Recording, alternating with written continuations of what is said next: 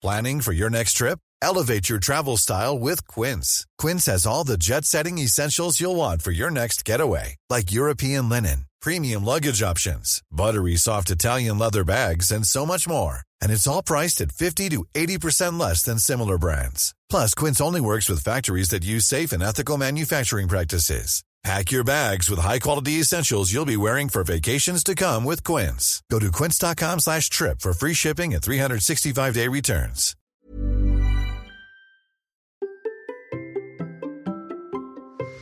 Et si finalement mieux courir et mieux vivre, c'était d'abord mieux respirer Allez, c'est parti.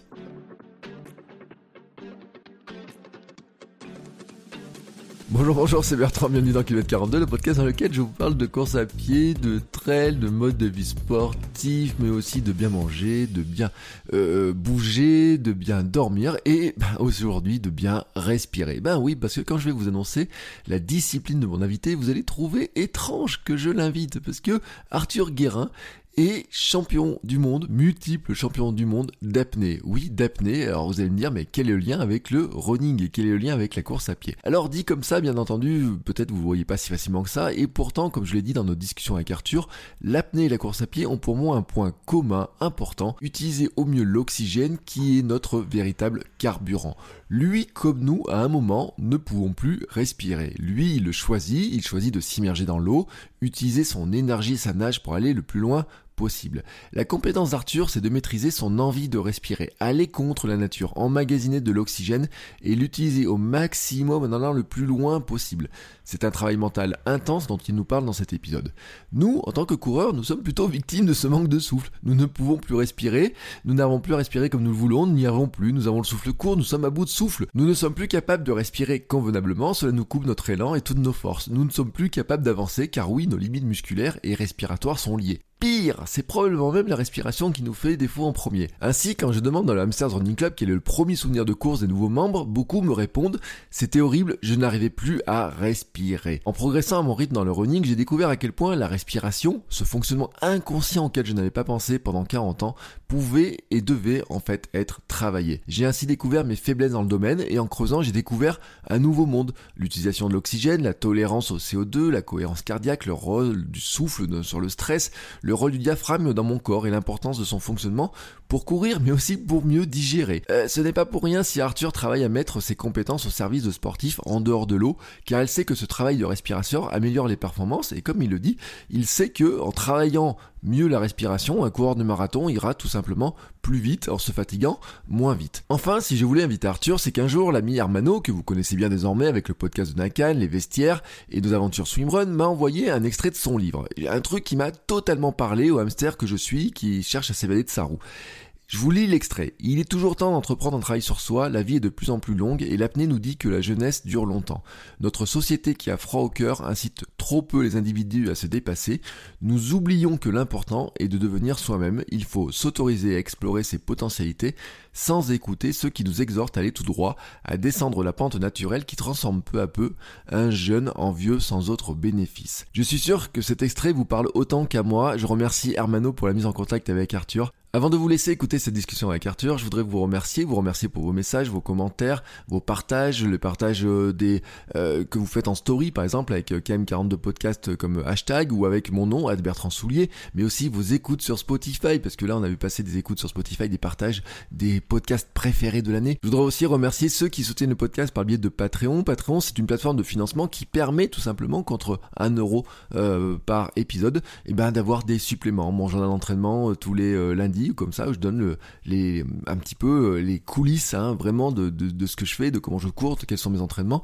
Je diffuse aussi les épisodes à l'avance et surtout les épisodes sont diffusés sans aucune pub à l'intérieur. Voilà, merci à tous pour votre soutien, merci à tous pour vos messages, ça me fait chaud au cœur et je vous laisse maintenant écouter notre discussion avec Arthur.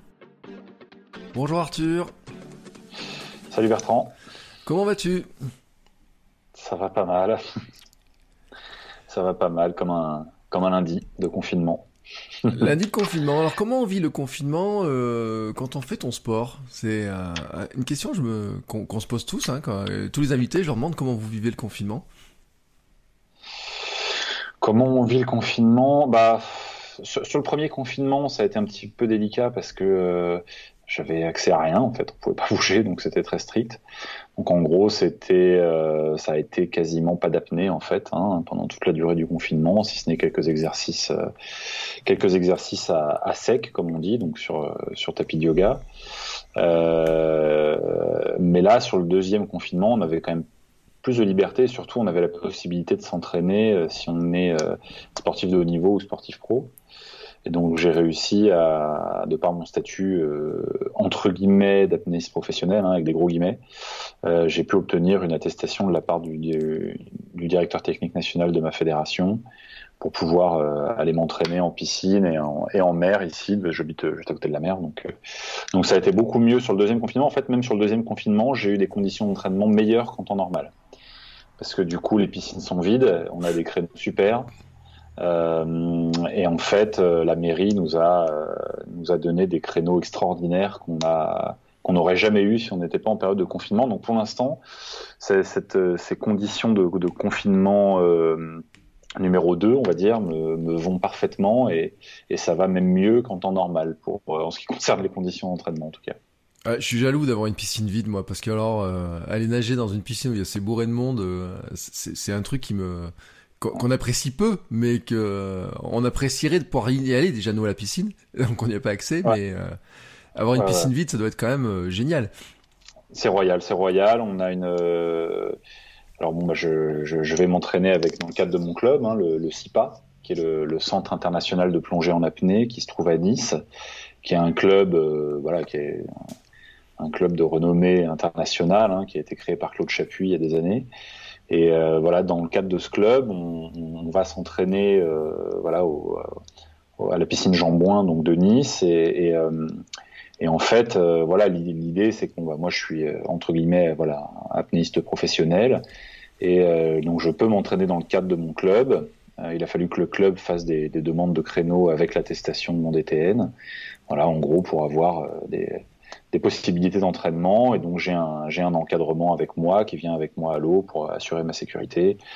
Et, euh, et voilà donc en gros c'est c'est le seul moyen que j'ai trouvé pour pouvoir m'entraîner euh, sérieusement euh, pendant ce deuxième confinement. Et du coup c'est encore plus sérieux qu'en temps normal parce qu'en temps normal j'ai j'ai pas d'aussi beau créneau quoi. C'est clair qu'on est on est sur des conditions avec euh, plein de nageurs autour euh, enfin je veux dire avec même avec du public parfois. Donc c'est c'est vrai que là, se s'entraîner dans des piscines vides comme ça, c'est vraiment, euh, c'est du luxe quoi. Alors on a, on a quelques nageurs parfois de haut niveau qui sont là. On a aussi quelques, euh, quelques poloistes, donc des, des, des, gens qui font du water polo qui sont avec nous. Mais grosso modo, on est quand même très tranquille quoi. Et ça, c'est vraiment, vraiment agréable. On a, en plus, c'est une, grande piscine, euh, une magnifique piscine euh, avec des grandes, de grandes baies vitrées exposé euh, exposé euh, sud-sud-est. Donc on a on a le soleil qui rentre, donc on a vraiment euh, voilà, un très beau bassin pour pour nos entraînements pendant ce confinement. Donc j'en profite pour remercier la, municipalité de Nice d'ailleurs de nous, nous avoir fourni ces, ces créneaux. Alors, tu as employé, je pense, deux fois l'expression je suis pro entre guillemets, euh, apnéiste professionnel entre guillemets. À quoi correspondent mhm. ces guillemets en fait? Bah, c'est des gros gros guillemets parce que en fait, euh, être apnéiste pro, en réalité, c'est pas du tout être apnéiste pro en fait. je m'explique. En fait, on n'est absolument pas sportif professionnel. C'est-à-dire qu'on n'est pas rémunéré par un club, on n'est pas rémunéré par une, notre fédération, parce que évidemment, c'est un sport euh, qui, malgré le fait qu'il fasse rêver le public et les médias, c'est un sport euh, qui reste assez peu diffusé, notamment euh, les compétitions. Et donc en fait, on a très peu de, de droits TV, très peu de sponsoring euh, à grande échelle, et en fait du coup, on n'a pas de professionnalisation dans ce sport. C'est-à-dire que aujourd'hui, un apnéiste professionnel, c'est pas un sportif pro, en fait, c'est un athlète sponsorisé. C'est-à-dire que c'est quelqu'un qui va vivre grâce à ces partenariats de sponsoring uniquement. C'est-à-dire qu'il n'y a pas de rémunération, il n'y a pas de statut euh, sportif professionnel. En fait, c'est pas encore le cas. Ça le sera, j'espère, un jour. Mais en tout cas, c'est pas encore le cas. C'est un sport qui reste, euh, voilà, hein, encore une fois, malgré le fait que ça fasse rêver les gens, c'est pas assez diffusé euh, à la télévision. Et donc, en fait, on n'a tout simplement pas assez de, de retombées publicitaire et donc pas assez de sponsoring à grande échelle. Quoi. Alors après, il y a quelques athlètes, le, le, très haut du panier, on va dire, qui s'en sort. alors il y en a qui s'en sortent mieux que d'autres, hein, mais, mais en gros, c'est que du développement de projets avec des partenaires et, et du, de la représentation en fait en tant qu'ambassadeur de marque, en tant que euh, voilà, c'est aussi un boulot en tant que producteur de contenu aussi. Euh, c'est aussi un boulot en tant que, que conférencier, euh, aussi en, tant qu'organisateur de masterclass aussi, hein, de stage. Voilà. Donc c'est vraiment en fait une, une, une, professionnalisation dans laquelle on brode autour de cette activité en fait. Mais ça n'est absolument pas l'activité en elle-même qui nous fait vivre. Et d'ailleurs, les quatre ou cinq euh, qui s'en sortent réellement, euh, professionnellement parlant, dans l'apnée, en fait, ce sont des athlètes qui ont arrêté la compétition et qui se tournent uniquement vers de la représentation, de la production de contenu. Hein. Donc, je pense à Pierre Frola, je pense à Morgane Bourquis, je pense à Guillaume Néry notamment. Euh, c'est des athlètes qui sont 100% professionnels aujourd'hui dans l'apnée et qui ont tous arrêté la compétition justement pour pouvoir développer euh, ce, cette activité d'apnéiste pro en fait. Donc mm. euh, créer du contenu, organiser des événements avec les partenaires, voilà, faire du faire du médiatique. Donc voilà, c'est aujourd'hui c'est ça être apnéiste professionnel malheureusement. D'accord. Alors quand tu dis créer du contenu, c'est quoi? C'est aller faire des, des, des, films dans des lieux particuliers? C'est quoi exactement en fait bah, en fait, c'est un sport qui est très visuel. Mm. Donc, c'est-à-dire qu'à partir du moment où on, est on met un apnéiste sous l'eau avec un caméraman, si l'apnéiste c'est à peu près faire de l'apnée et le caméraman c'est à peu près faire des images, on a très vite des trucs très beaux. Mm. Hein, c'est-à-dire que euh, on fait des plans en apnée au ralenti euh, avec des bonnes caméras et euh, il suffit qu'on ait un peu de lumière et puis voilà, ça peut très vite devenir très beau. Alors après, on a quand même des mecs qui ont énormément de talent. Hein. Je dis pas que n'ont pas de talent, mais c'est, en tout cas, c'est un environnement qui nous permet de faire vraiment des trucs assez jolis. Et, euh, et donc, il y a un potentiel en fait de communication énorme derrière.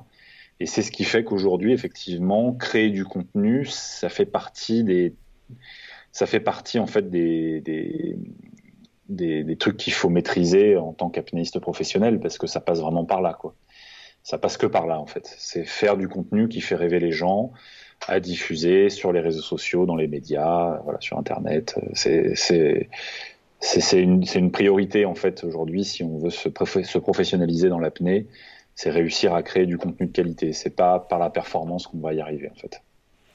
Euh, ce qui est intéressant euh, dans, dans, cette histoire, c'est que même quand on est champion du monde, finalement, euh, quand on a ce, ce c'est quoi ton palmarès? Parce que, que les gens resituent exactement pour, pour, qu'ils aient bien euh, l'idée un petit peu du palmarès.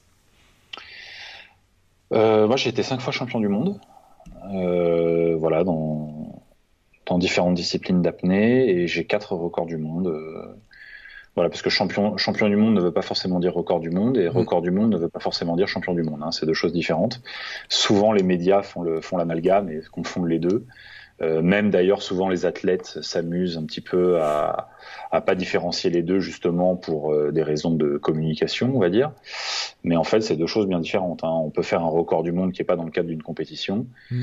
devenir euh, recordman du monde sans être champion du monde, et puis on peut avoir un titre de champion du monde sans faire de record. Hein, ça peut arriver aussi, ça m'est déjà arrivé. Donc c'est vraiment deux choses différentes. Voilà. Donc en ce qui me concerne, en tout cas, c'est voilà cinq titres mondiaux et quatre records du monde dans différentes disciplines d'apnée, principalement indoor. Voilà, c'est là-dedans que je me suis spécialisé moi. Euh, indoor, alors ça veut dire que c'est quoi? C'est dans des bassins? On est loin du grand bleu dans l'image. L'apnée, c'est le grand bleu en fait. Moi, j'ai envie de dire. Ouais, ouais bah, l'apnée, euh, l'apnée pour moi, c'est tout un tas de choses en fait. C'est-à-dire que même si j'ai eu mes médailles et mes titres euh, en apnée dynamique, on appelle ça comme ça, donc c'est-à-dire on, on essaie d'aller le plus loin possible en apnée. Hein. Mm. Euh, je pratique toutes les formes d'apnée, c'est-à-dire que aujourd'hui, euh, je me suis je me suis diversifié. En fait, j'ai déménagé mes manis pour pour pouvoir pratiquer en mer en fait et pour pouvoir profiter des des de, comment dirais-je de la mer en fait pas de, la rade de Villefranche euh, en particulier qu'on a qu'on a ici et qui est un endroit fabuleux pour pratiquer. Et donc je me suis euh, voilà c'est pour ça que je me suis euh, que je que je suis venu vivre ici. Donc effectivement là, où je me suis illustré comme athlète c'est une discipline indoor, donc c'est vraiment aller le plus loin possible. Alors indoor, pas seulement, parce que j'ai aussi fait des, j'ai aussi un record d'apnée sous glace, donc ça c'est en lac gelé. Donc euh, c'est une discipline outdoor, on peut dire ça. Mm. En tout cas, c'est pas en profondeur pure et simple que je me suis illustré, même si aujourd'hui la majorité des contenus que je que je produis en termes de communication, donc que ça va être que ce soit pour mes partenaires, pour les médias ou pour euh, mes réseaux sociaux, c'est du contenu que je vais produire en fait en milieu naturel et en profondeur en profondeur entre guillemets, parce que la majorité des contenus, on les produit euh, entre 0 et moins 30 mètres. Hein. On va rarement en dessous pour faire des photos. Donc euh, voilà, la majorité de mes contenus, je les, je fais, euh, voilà, je les fais en mer. Et ensuite, moi, je, je pour ma, ma, comment ma, ma propre pratique personnelle, je pour mon entraînement, je descends aussi en mer, euh, voilà, où je m'entraîne sur, euh, voilà, sur 50-60 mètres, on va dire, euh, maximum, parce que c'est c'est une discipline qui demande énormément de temps pour s'adapter. Donc, malgré que je sois voilà multiple recordman en apnée dynamique, ça ne veut pas forcément dire que je suis le meilleur en profondeur. Euh, loin de là, hein, chacun, sa, chacun sa spécialité et vice versa. Ceux qui sont les meilleurs en profondeur sont pas les meilleurs en dynamique. Donc on a, voilà, c'est vraiment des, des sports en fait qui sont, euh, qui sont même assez euh, à, mettre vraiment sur, sur. je dirais que c'est vraiment deux sports différents, quoi. Hein, c'est, comme si on comparait le water polo et la natation, quoi. Voilà ça, se pratique dans le même milieu, mais c'est deux sports euh, qui sont euh, assez différents en fait. Comment euh, comment t'es venu à l'apnée euh, Comment on vient à un, un, sport comme ça finalement C'est du hasard, c'est du C'est euh, non, c'est pas vraiment du hasard. Hein. J'ai été, euh, bah, j'ai été dans l'eau moi depuis gamin, euh, voilà où j'ai été, euh, j'ai été mis dans le dans, dans le bain euh, assez jeune par mes parents. Et, euh, et je me et très vite j'adorais en fait, voilà, j'adorais patauger quoi. Et après donc bon, bah, pendant pendant ma jeunesse j'ai aussi vu le Grand Bleu qui m'a beaucoup marqué. Euh, et il y avait quelque chose qui me parlait vraiment dans cette, euh, euh, cette, atmosphère, cette esthétique, cet état d'esprit, on va dire. Et donc ça m'a, ça m'a vraiment parlé. Je me suis intéressé à ce, à ce sport, mais je m'y suis intéressé vraiment en pratiquant quoi. C'est à dire que j'allais en vacances sous la flotte voir les poissons j'essayais de descendre un peu pour m'amuser voilà c'est quelque chose qui me voilà qui me plaisait pas mal. Et je m'y suis intéressé sérieusement que relativement tard, en fait, euh, à l'âge de 26 ans, où euh, à un moment je me suis posé la question, parce que je cherchais un club de natation, en fait, pour, euh, pour me faire suivre par un coach en natation. Et en cherchant, en fait, je me suis dit, mais est-ce qu'il n'y a pas des clubs d'apnée? Je, je, je, dois pas être le seul quand même à, à, à kiffer, ce, à kiffer ce sport. Et en fait, je me suis rendu compte euh, en recherchant, en faisant des recherches, qu'en fait, il y avait, voilà, il y avait plein, plein de clubs et que c'était un sport qui était en pleine explosion. Et qu'aujourd'hui, il y a même, il y a même plus une piscine municipale en fait, en France, là où il n'y a pas un, où il y a pas un club d'apnée, quoi, tu vois.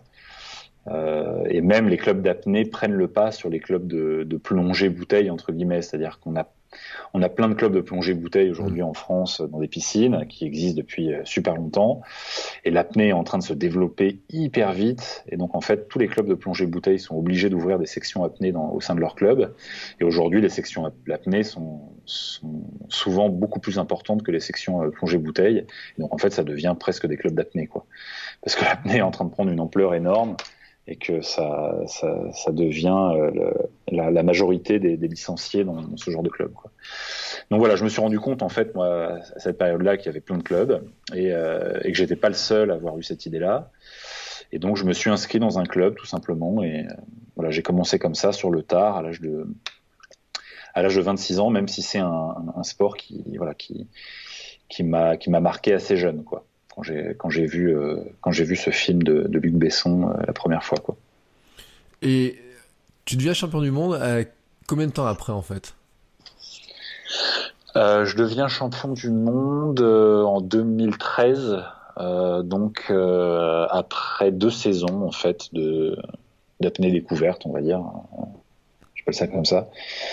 Donc assez vite, hein, mais c'est un sport dans lequel en fait il est possible d'arriver très vite à haut niveau si on sait à peu près nager, euh, si on, si on, et puis si on a un peu la fibre apnée quand même, il faut le dire, mm.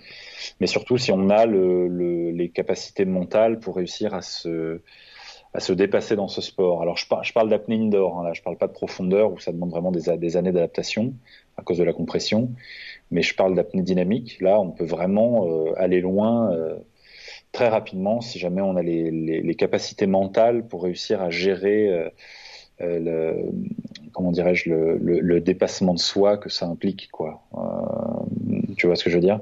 Et en fait c'est alors pour la profondeur, voilà, attention, hein, c'est autre chose. Il ne faut pas tout de suite descendre à, à, 50 mètres ou voilà, on y va vraiment très progressivement, très progressivement parce qu'il y a une, composante acclimatation à la compression qui est très importante, où il faut vraiment faire attention à ses poumons, à ses poumons, à ses oreilles. Euh, voilà, il, faut, faire très gaffe. Mais en revanche, en, piscine, euh, on n'est pas soumis à la compression et donc on, euh, peut très vite progresser et aller très loin. Voilà, si on a ces, ces capacités mentales. Alors c'est ce qui m'intéresse justement, ces capacités mentales, parce que c'est vrai que tout le monde a, l'idée de se mettre dans l'eau, de retenir son souffle, d'essayer de dire combien de temps je vais, rester. Mais finalement, euh, quand on devient dans ces compétitions, quand on fait de l'apnée euh, à ce niveau-là, euh, c'est autre chose qui joue parce que c'est quoi vraiment, tu disais, de capacité mentale? Comment ça se travaille? Comment tu c'est quoi le, point difficile en fait qui fait qu'on arrive à passer le cap pour devenir un champion finalement? Bah, c'est une, une, vaste question, c'est-à-dire qu'il y a, euh, encore une fois, je vais parler d'apnée euh, dynamique, hein, donc euh, en, en, indoor, en piscine. bon, déjà, il faut distinguer deux choses. Alors, c'est pas le même travail en fait en, en, profondeur et voilà et en piscine en fait, si tu veux. C'est-à-dire mmh. que en profondeur, ça va être beaucoup plus axé sur la compensation des oreilles, sur l'acclimatation des poumons à la compression, sur le relâchement malgré euh, la prise de risque évidente. Euh, ça va surtout être ça en fait, en profondeur. En, piscine, c'est un travail qui va être beaucoup plus axé sur la technique de nage euh, et le dépassement de l'envie de respirer. Voilà, la gestion de cette envie de respirer qui peut être, qui peut être très forte en piscine, beaucoup plus qu'en mer. Donc si j'avais vraiment à différencier les deux, je dirais que ce que j'aime bien dire, moi, c'est que les guerriers de la prise de risque et du relâchement, c'est vraiment les apnéistes profondeur. Mm. Et les guerriers de l'envie de respirer, c'est vraiment les apnéistes piscine. Enfin, piscine, les apnéistes qui font du dynamique en tout cas, qui font de la distance. Et, euh, et si tu veux, bah, la, question, pour répondre à ta question, en fait, euh, en, en, piscine, euh, qu'est-ce qui fait qu'on arrive en fait à, à devenir un champion? Bah, c'est, Enfin, devenir un champion, en tout cas à progresser, c'est vraiment dans la gestion mentale de l'effort. C'est vraiment la gestion mentale de cette, cette, envie de respirer qui est un effort très particulier parce qu'on on apprend à dompter, un, à dompter et à dépasser un réflexe de survie primaire. Ce qui n'est pas le cas, euh, j'ai jamais vu un autre sport où on avait affaire à ça. Donc là, c'est vraiment l'envie de respirer qu'il faut absolument euh, réussir à, maîtriser, à dompter et à dépasser en fait. Euh, à accepter surtout. Hein. C'est surtout ça, hein. c'est accepter cette envie de respirer en fait. Et l'envie de respirer, en fait, en réalité, c'est c'est quelque chose qui paraît insurmontable quand on ne connaît pas, hein, quand on essaye la première fois, surtout quand on a peur, évidemment, les gens ont très peur de ça. Alors après, quand on a compris qu'il n'y avait aucune raison d'avoir peur, déjà ça débloque pas mal de choses. Euh, et ensuite, c'est un boulot, c'est-à-dire que c'est un entraînement. C'est-à-dire que petit à petit, au début, c'est dur, et puis bah, après, on apprend à le gérer mentalement, et puis euh, le cerveau s'adapte, le cerveau s'habitue à cet effort, et puis euh, voilà, ça reste difficile. Hein. Pour moi aussi, c'est très dur, hein, mais euh, mais j'apprends à le gérer en fait. Et, et l'envie de respirer, en fait, c'est difficilement qualifiable parce que si tu veux c'est pas, comment dirais-je, euh, comme en course à pied, peut-être, on va se dire, on apprend à gérer la douleur musculaire, si tu veux, au niveau des mm. quadriceps, tu vois, où on apprend à la gérer, on apprend à gérer l'envie de vomir, on apprend à gérer le, euh, la fatigue extrême. Non, là, là c'est très difficile parce qu'en fait, l'envie de respirer, c'est pas vraiment une douleur, c'est une sensation, en fait. Tu vois, c'est une sensation désagréable. Ça, ça provoque pas de douleur, tu vois ce mm. que je veux dire il n'y a pas quelque chose de, palpable. D'un coup, tu sens la douleur. c'est une impression désagréable en fait, l'envie de respirer. et donc en fait, il faut réussir à, à apprendre à gérer cette ce sentiment désagréable d'envie de respirer. C'est une gêne en fait, hein, l'envie de respirer. C'est une gêne qui peut être très forte, hein, attention, hein, qui peut être très désagréable. Euh, mais voilà, il suffit d'apprendre à la gérer et d'apprendre à la dépasser.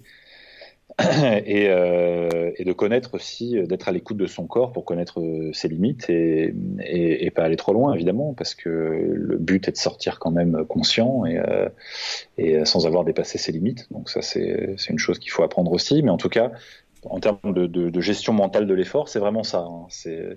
C'est apprendre à, dépasser l'envie de respirer, euh, ce qui n'est pas forcément évident, euh, euh, en tout cas au début. quoi. C'est ce que je quand, je faisais des, recherches un petit peu sur, sur, sujet, j'avais vu des citations, des, choses comme ça sur le. finalement, il y a une maîtrise du du souffle, bien sûr, de la respiration, de du rythme cardiaque aussi, qui est forcément très importante parce que il y a une question d'économie finalement de énorme d'énergie et de, de l'oxygène que tu, que tu emmagasines au départ pour finalement utiliser le, je dirais quoi, le plus longtemps possible, le plus loin possible en, en se déplaçant le plus. Euh, c'est, enfin voilà, c'est, c'est une, j'ai l'impression que c'est à un moment donné une, question d'économie cette histoire-là en fait. Mhm. Mhm. C'est exactement ça. Euh, voilà, le but étant, étant d'essayer de, de, de, partir. Euh, en étant le plus calme possible, le plus relâché possible, euh, que ce soit en mer ou en piscine hein, d'ailleurs. Hein, ça, ça, mm. la même chose dans les deux, dans les deux, dans les deux milieux. Euh, L'idée est de partir, voilà, en étant, en ayant le métabolisme le plus lent possible. Donc, euh, ça demande un peu de préparation. Après, on a chacun sa méthode hein, pour se préparer. Hein, ça dépend des athlètes. Euh, moi, je sais que j'ai besoin de pas mal de temps. Je peux me préparer environ pendant deux heures avant, voilà, avant des, apnées très longue, donc avec des, phases de, yoga, d'étirement, des exercices de ventilation, euh, de visualisation beaucoup, euh, des, exercices d'apnée à sec même, euh, d'échauffement avant de, avant de me mettre à l'eau. Et, après, effectivement, une fois qu'on est parti dans cet état déjà très, très relâché, très ralenti, l'idée est d'essayer de, de, nager le, le comment dirais-je de nager euh, en, essayant d'utiliser le moins d'énergie possible, c'est-à-dire d'aller le plus loin possible en grillant le moins d'oxygène possible. Donc il faut être, essayer d'être économe sur, euh, sur notre, euh, notre, notre, notre consommation d'oxygène en fait quoi. C'est exactement ça. Il faut essayer d'être efficient, le plus efficient possible dans la, dans la nage qu'on utilise. alors après, les histoires de rythme cardiaque, alors ça, on arrive à, baisser un peu le rythme cardiaque avec des exercices de ventilation avant de partir, hein. euh, mais c'est absolument pas par la pensée. Hein. Beaucoup de gens se disent ouais, les apnéistes, c'est des, c'est des yogis, ils sont incroyables. Donc par la pensée, ils arrivent à réduire le rythme cardiaque. Non, pas du tout. Hein. Et même s'il y a des athlètes qui racontent ça, euh, voilà, c'est des menteurs. Donc c'est pas par la pensée qu'on y arrive. Hein. C'est avec euh, des exercices de ventilation, euh, de concentration et de ventilation couplés, on va dire, à la rigueur, mais c'est pas que euh, par la pensée, quoi. Euh, donc il y a, y a, des exercices de ventilation qui permettent de faire ça, mais qui marchent avec tout le monde. C'est ça aussi. C'est-à-dire que ça, ça marche pas qu'avec les apnéistes. C'est-à-dire que moi, si demain je te fais faire ces exercices-là, ton rythme cardiaque va descendre euh, grâce à ces exercices de ventilation. La ventilation a un pouvoir énorme en fait sur la régulation euh, du, euh, du, du, système euh, cardiovasculaire hein, et, et, notamment donc du rythme cardiaque. Donc on a la, la, ventilation est un outil très puissant qui nous permet à tous, hein, pas qu'aux apnéistes, de de réguler le, le, métabolisme en fait, hein, donc le, de réguler, de réguler le, la, la, vitesse euh, du, du, métabolisme, donc la vitesse, euh, l'état dans lequel se trouve le corps, en fait, d'une manière générale. Et euh, donc, si tu veux, avant de partir, voilà, après s'être préparé pendant deux heures, effectivement, le rythme cardiaque a baissé un peu.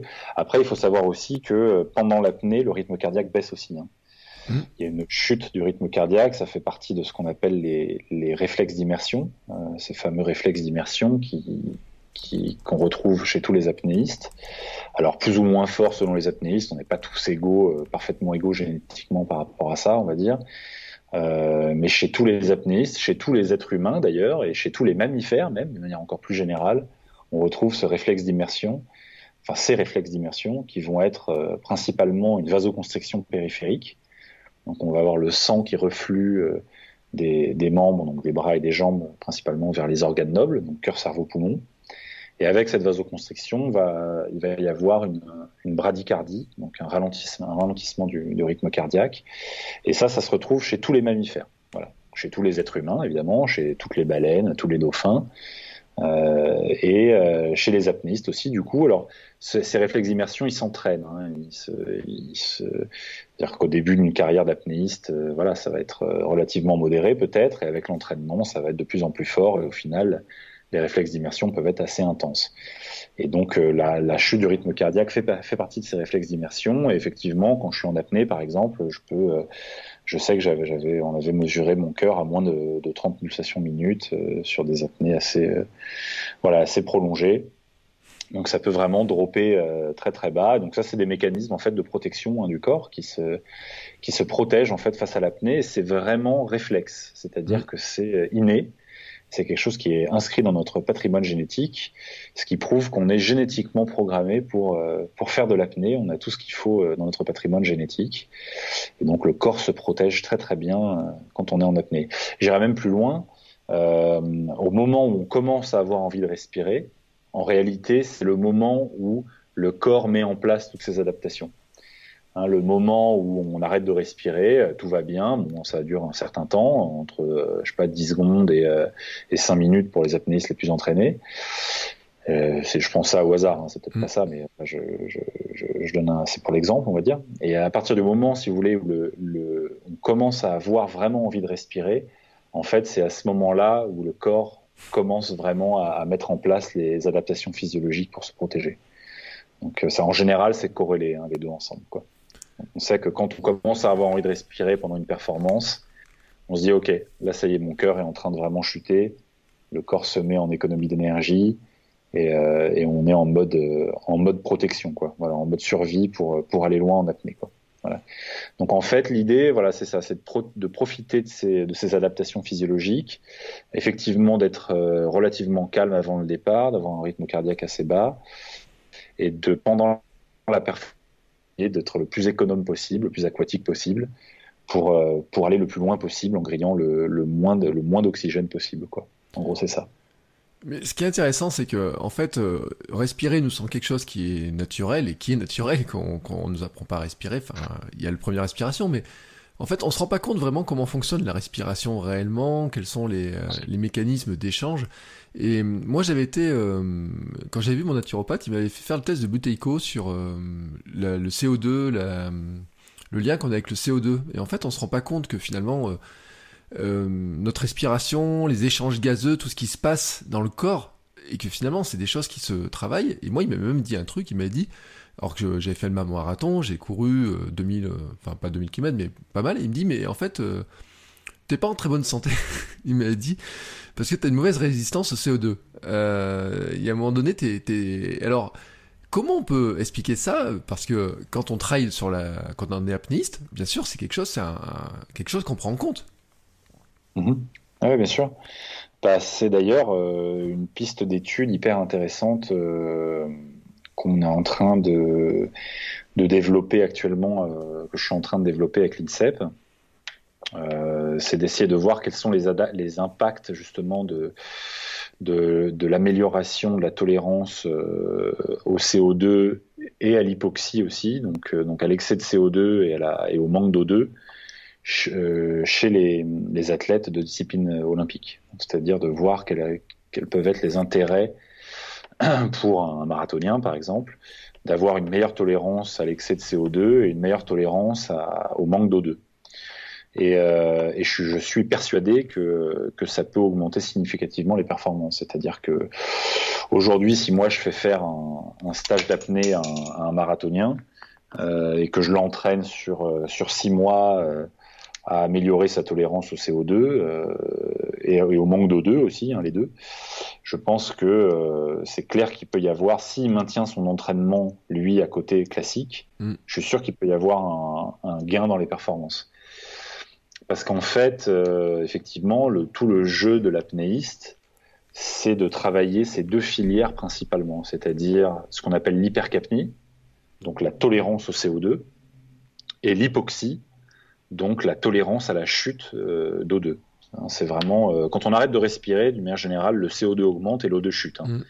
C'est-à-dire qu'on consomme l'oxygène et on produit du, CO2. Et comme on ne peut pas se ventiler pour recharger en oxygène et évacuer le CO2, eh ben ça s'accumule en fait.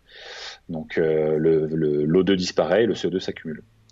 Et, euh, et, donc tout le jeu de l'apnéiste, en fait, dans son entraînement, euh, qu'il soit apnéiste de haut niveau ou pas d'ailleurs, c'est de réussir à, améliorer euh, en permanence en fait sa, tolérance au CO2, à l'excès de CO2 et, sa tolérance à la, l'hypoxie, donc à la chute euh, du, taux d'oxygène dans le sang. Et, euh, je suis, ouais, effectivement, voilà, je suis persuadé que ça peut, il peut y avoir des passerelles intéressantes vers d'autres sports. Euh. Alors après, euh, si ton naturopathe t'a dit ça, je pense que c'est le cas hein, d'un peu tout le monde. Hein. Ça demande vraiment un entraînement spécifique, apnée. Euh, voilà, sur lequel on va réaliser des. D'ailleurs, c'est pas c'est pas les mêmes exercices, hein, des exercices spécifiques pour le CO2, des exercices spécifiques pour l'hypoxie, donc pour la pour la désaturation en O2 et euh, c'est pas les mêmes exercices. Et je pense que voilà, si, je fais faire ce genre d'exercice, tu retournes voir ton naturopathe dans trois mois et euh, tu auras une bien meilleure euh, tolérance au, au CO2, c'est clair. Mm. Et je pense que ça peut, voilà, ça peut vraiment, euh, ça peut vraiment marquer une différence significative, voilà, dans le, dans le, dans la performance en course à pied, par exemple. Oui, parce que finalement, tout sportif euh, a un, truc, c'est qu'il doit utiliser l'oxygène qu'il est capable de capter à un moment donné, de savoir euh, l'utiliser, de le transformer en quelque chose qui est de l'énergie hein, au final. Donc c'est là où on a les passerelles, et c'est ce qui m'intéressait, ces, ces passerelles-là, parce que euh, on n'est pas du tout dans les mêmes univers en apparence, et pourtant le, le carburant de base reste de l'oxygène en fait. Oui, bien sûr, et c'est pour ça que, alors, que ce soit en termes de, tolérance au CO2 ou, en termes de, gestion de l'O2, effectivement, je pense que, oui, c'est-à-dire que quelqu'un qui, quelqu'un qui court, de toute façon, il consomme beaucoup d'O2 et il produit beaucoup de CO2. Et donc, euh, je pense que, voilà, améliorer ces filières-là ne peut avoir qu'un impact positif hein, sur, euh, sur le niveau de performance, c'est clair. Alors, tout à l'heure, tu parlais d'hyperventilation euh, de ces exercices-là en disant que ça améliorait la santé, ça améliorait la vie de tout le monde. Euh, c'est quel type d'exercice? Alors, c'est compliqué d'expliquer ça en, en, podcast, mais c'est-à-dire qu'on pourrait suivre un entraînement assez simple ou est-ce que c'est compliqué qui permettrait de faire des petits exercices qui permettraient d'améliorer ça et dont on aurait des bénéfices en sport, mais en dehors du sport aussi, hein, je veux dire? Mmh. Alors, je parlais de ventilation, attention, oui, pas ventilation.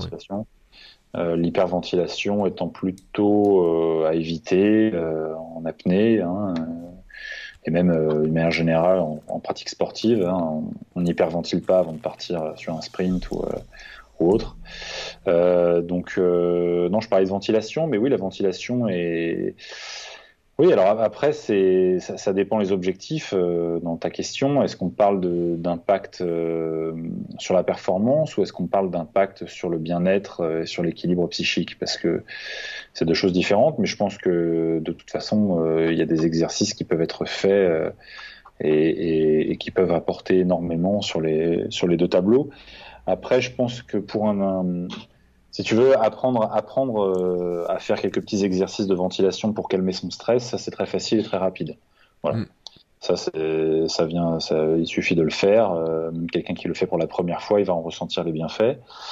Euh, pour pour améliorer la tolérance au CO2 pour un marathonien, il va quand même falloir procéder à quelques séances. C'est un, un cycle qui peut se faire sur sur trois semaines, un mois, quoi. Tu vois.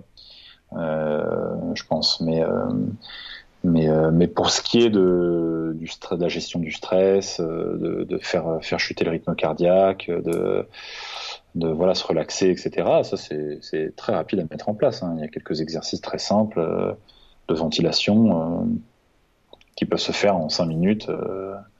en 5 minutes, voilà, ça, ça, peut déjà fonctionner. Quoi. Donc euh, voilà, c'est deux choses différentes. Après, si, vraiment, euh, si on parle d'améliorer les performances sportives euh, grâce à la tolérance au CO2 et, à l'hypoxie, bah là par contre, il va falloir, il va falloir se retrousser les manches et, faire un, cycle complet d'entraînement sur, sur trois semaines, un mois, je pense. Hmm. Est-ce que, alors on, on, parlait juste avant de commencer à enregistrer, finalement l'entraînement de d'un apnéiste, il n'est pas hmm. que dans l'eau. Hein, il est, il y a tout ce qu'il y a aussi autour. Hein, et notamment, tu disais, tu, tu, cours aussi? Mhm, ouais, ouais, course à pied. Euh... Ouais, course à pied, natation aussi. Euh, j'aime bien nager, c'est important de nager pour la prise d'appui et puis pour l'aquacité, on appelle ça comme ça. Euh, alors, euh, de la musculation aussi, on travaille, on travaille la résistance musculaire et des étirements. Voilà, des étirements aussi, pas mal d'étirements thoraciques notamment. Mmh. Pour, pour améliorer la souplesse de la sphère thoracique. Donc diaphragme, intercostaux, euh, sternum, euh, dorsaux, euh, même au niveau claviculaire. Voilà, on essaie de, on essaie d'assouplir un maximum toute cette, toute cette zone. Voilà, donc il y a pas mal de boulot qu'on fait en dehors de l'apnée, ce qui fait que si on veut vraiment, voilà, se donner toutes les chances, ça devient, un, ça devient un boulot quasiment à plein temps, quoi. Hmm. Alors, tu me disais que vous faisiez de la course en apnée. Euh, courir en apnée, ça, ressemble à. Enfin, moi, c'est un hmm. truc qui me semble impossible à faire, mais euh, ça ressemble à quoi finalement une séance comme ça?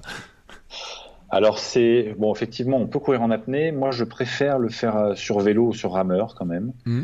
Et, même sur sur vélo comment dirais sur vélo d'appartement hein. plutôt que sur vrai vélo. c'est encore mieux même, si on n'a pas à se soucier de là où on va. Euh, donc c'est intéressant, oui, de faire des exercices euh, cardio en incluant des, en incluant des phases d'apnée. Euh, ça, c'est très bon notamment pour travailler la tolérance au CO2, donc ce qu'on appelle l'hypercapnie. Et effectivement, oui, des, se faire des cycles sur vélo, sur vélo d'appartement, avec des, des, phases de rétention de souffle, ouais, ouais, ça peut être, ça peut être un très très bon exercice, un très très bon entraînement.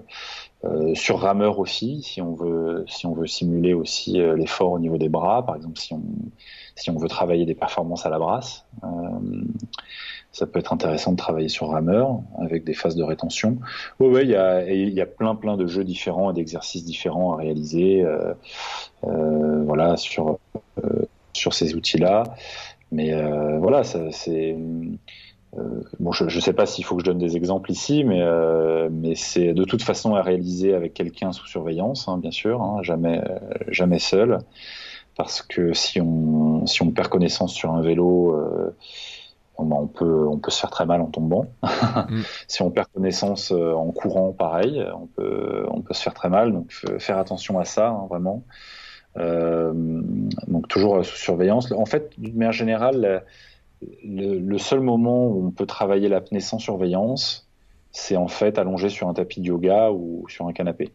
Hein, euh, c'est le seul, euh, les, seules, les seules circonstances dans lesquelles on peut pratiquer l'apnée sans surveillance. Euh, à partir du moment où on fait de l'apnée, que ce soit en marchant, sur un vélo, sur un rameur ou en courant ou même dans l'eau, même dans une baignoire, il faut impérativement avoir quelqu'un qui est là pour assurer une surveillance parce qu'il peut y avoir euh, quand même des, pertes de connaissances, euh, donc la fameuse syncope hypoxique, hein, euh, qu'on essaye d'éviter, hein, mais qui peut de toute façon arriver, et qui peut arriver sans prévenir. C'est ça le problème.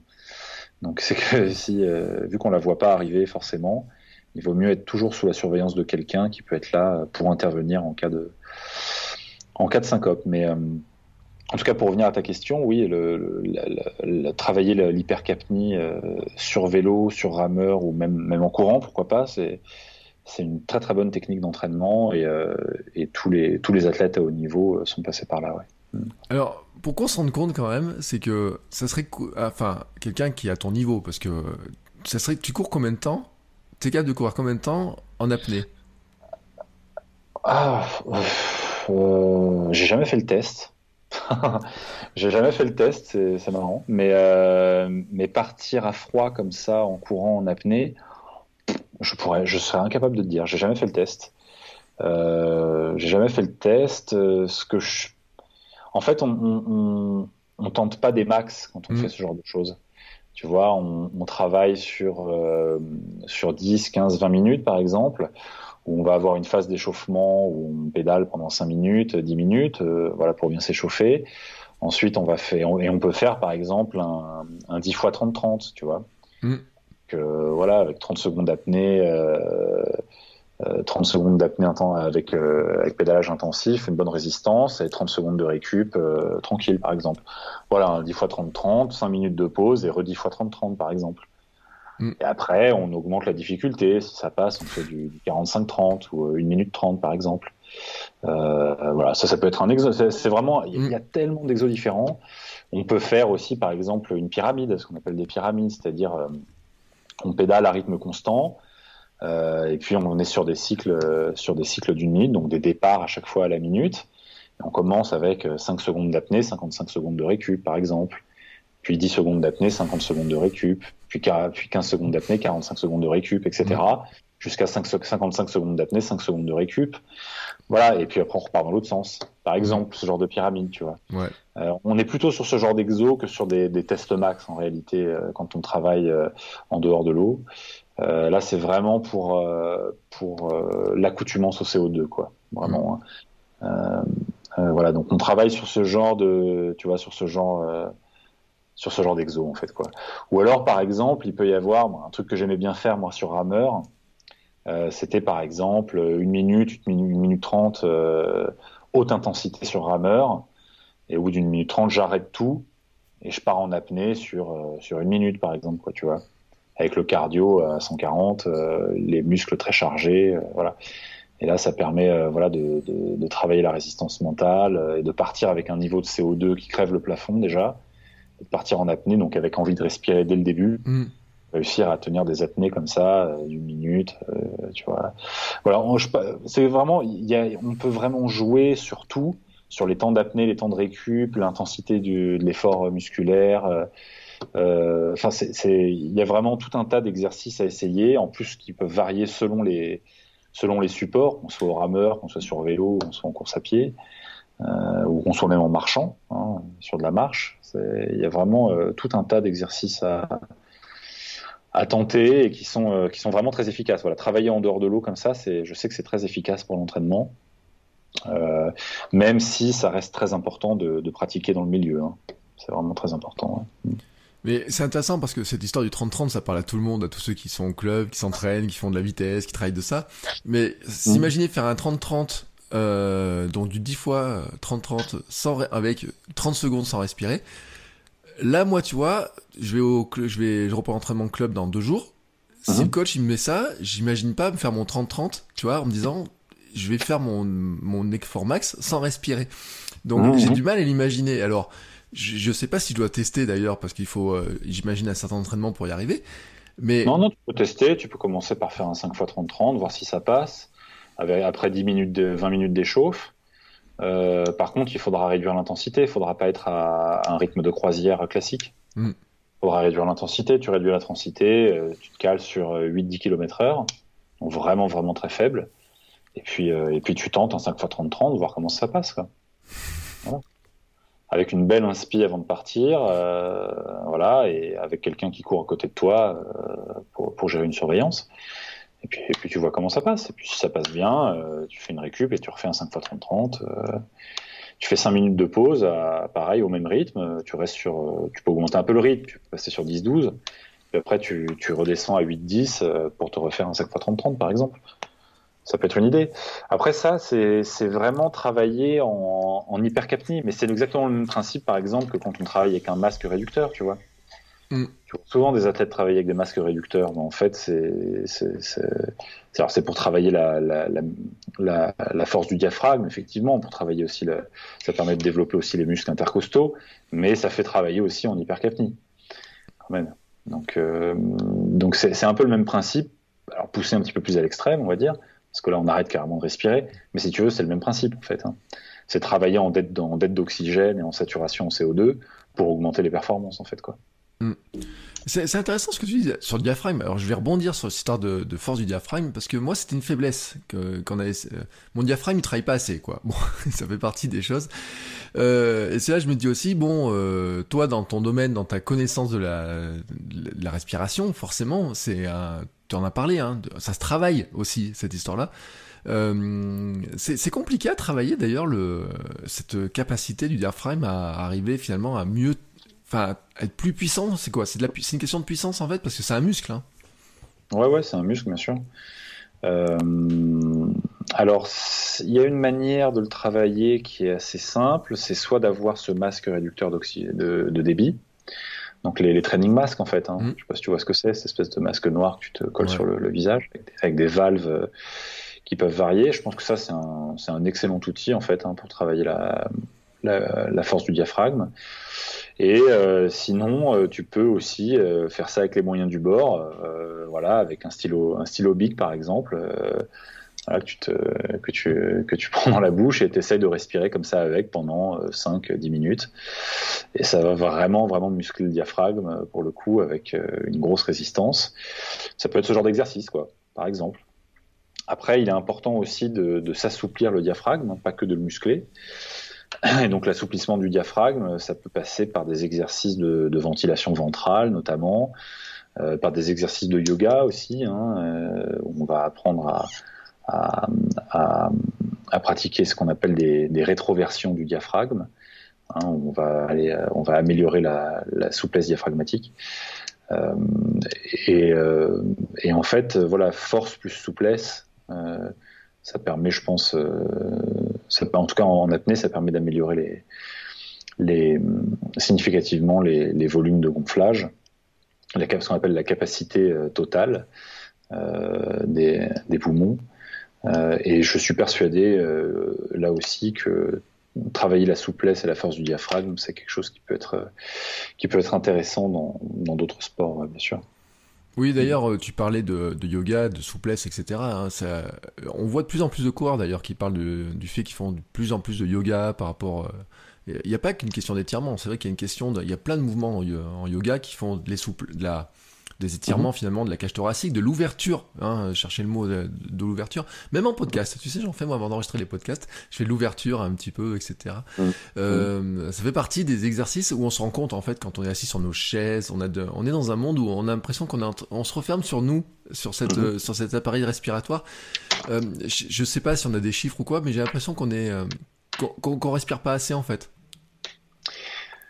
Ouais, en, tout cas, on respire peut-être pas de la bonne manière. Euh, et ce qui est important, c'est d'en avoir conscience. Euh, et de temps en temps, de prendre un moment pour soi pour euh, respirer convenablement.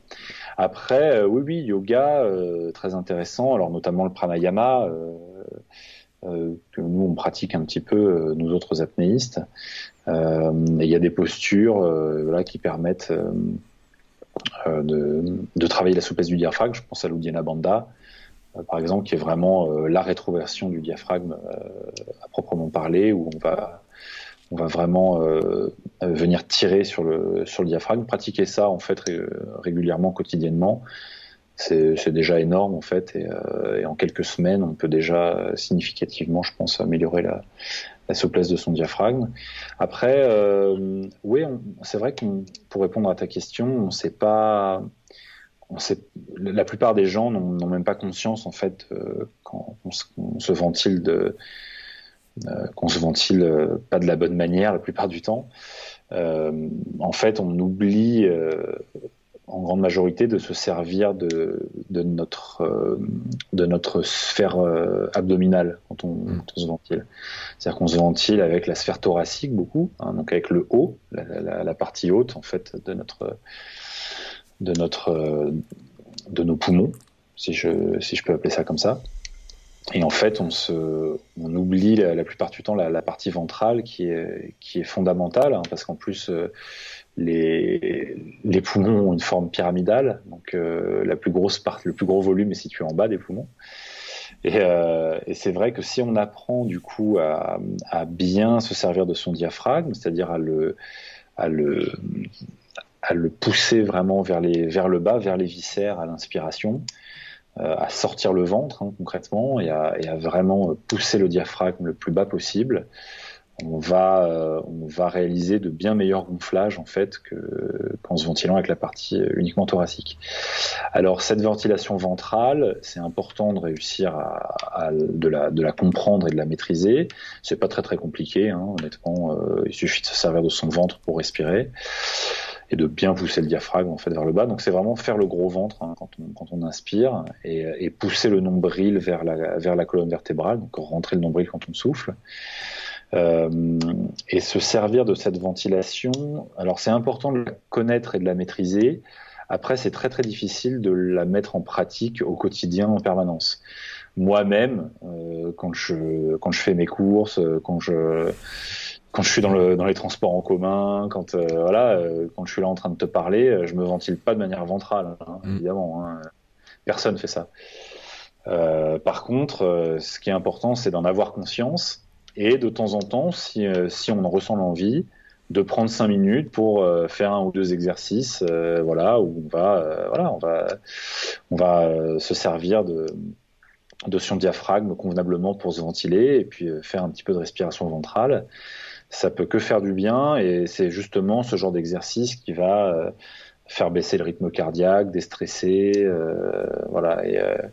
Et c'est ce genre d'exercice moi que je fais faire en tout cas à mes stagiaires. Euh, quand je rencontre des personnes stressées aussi que, que j'ai entre les mains pour, pour essayer de leur apporter des clés de, de, de gestion du stress. Euh, voilà, quand, quand je fais ce genre de, de stage ou ce genre de séance avec des, avec des, des gens, bah je, je leur, c'est ça que je leur explique, quoi. C'est que c'est très difficile d'avoir cette ventilation euh, au quotidien en permanence, mais par contre, euh, voilà, dès qu'on sent euh, qu'on est un peu stressé, qu'on est tendu, dès qu'on sent qu'on commence à être angoissé pour quelque chose, que c'est quelque chose qui devient même presque incontrôlable, hein, parce que parfois, souvent, les, le stress et l'angoisse, c'est des choses qu'on contrôle absolument pas. Et eh ben, c'est des choses qu'on peut vraiment contrôler grâce à la ventilation, grâce à ce genre d'exercice de ventilation.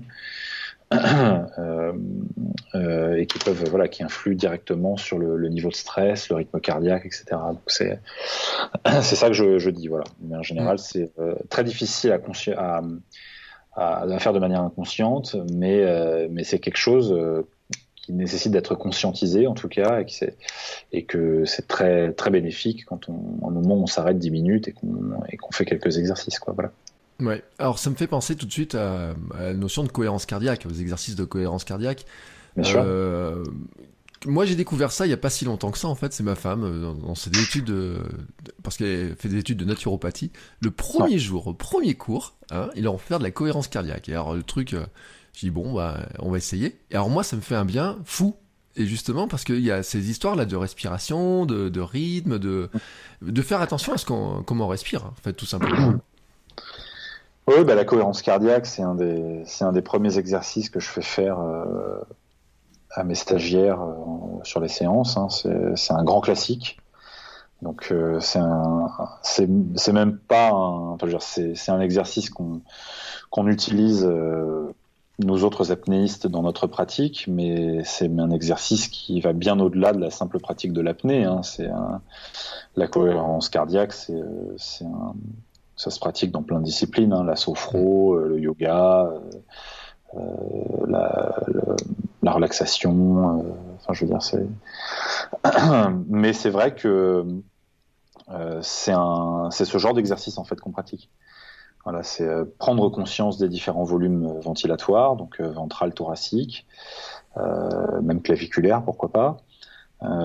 et ensuite, c'est passer à travers toute une série d'exercices de, ce genre, euh, y compris de la cohérence cardiaque, euh, de la ventilation au carré, euh, de la rétention de souffle. voilà, des, exercices qui vont vraiment amener le, le, pratiquant, qui soit débutant ou confirmé d'ailleurs, qui va l'amener à atteindre un état en fait de relaxation assez assez profond quasi hypnotique hein, même. Euh, j'ai souvent des mecs qui s'endorment pendant les séances d'ailleurs. Euh, et c'est grâce à ce genre d'exo en général que j'amène 99% euh, de mes baptêmes à faire entre 2 et 3 minutes d'apnée sur une première séance. voilà, donc alors que tous les gens me disent en arrivant, moi je vais mourir au bout de 20 secondes. voilà. classique, hein, comme tout le monde, hein, d'ailleurs. Hein, mais, mais c'est normal, les gens ne savent pas. Donc, quand j'amène comme ça tout le monde à 2-3 minutes d'apnée minimum, mmh. grâce à ce genre d'exercice de ventilation au préalable, les gens ressortent de là et sont complètement enfin, les, gens hallucinent, quoi. C'est, euh, hyper marrant. Mais, voilà, en tout cas, oui, ça, passe par, pour répondre à ta question, ça passe par ce genre d'exercice. La cohérence cardiaque, c'est, euh, euh, vraiment un des premiers exercices que je fais faire sur ces séances. Et, les exercices qui suivent sont des exercices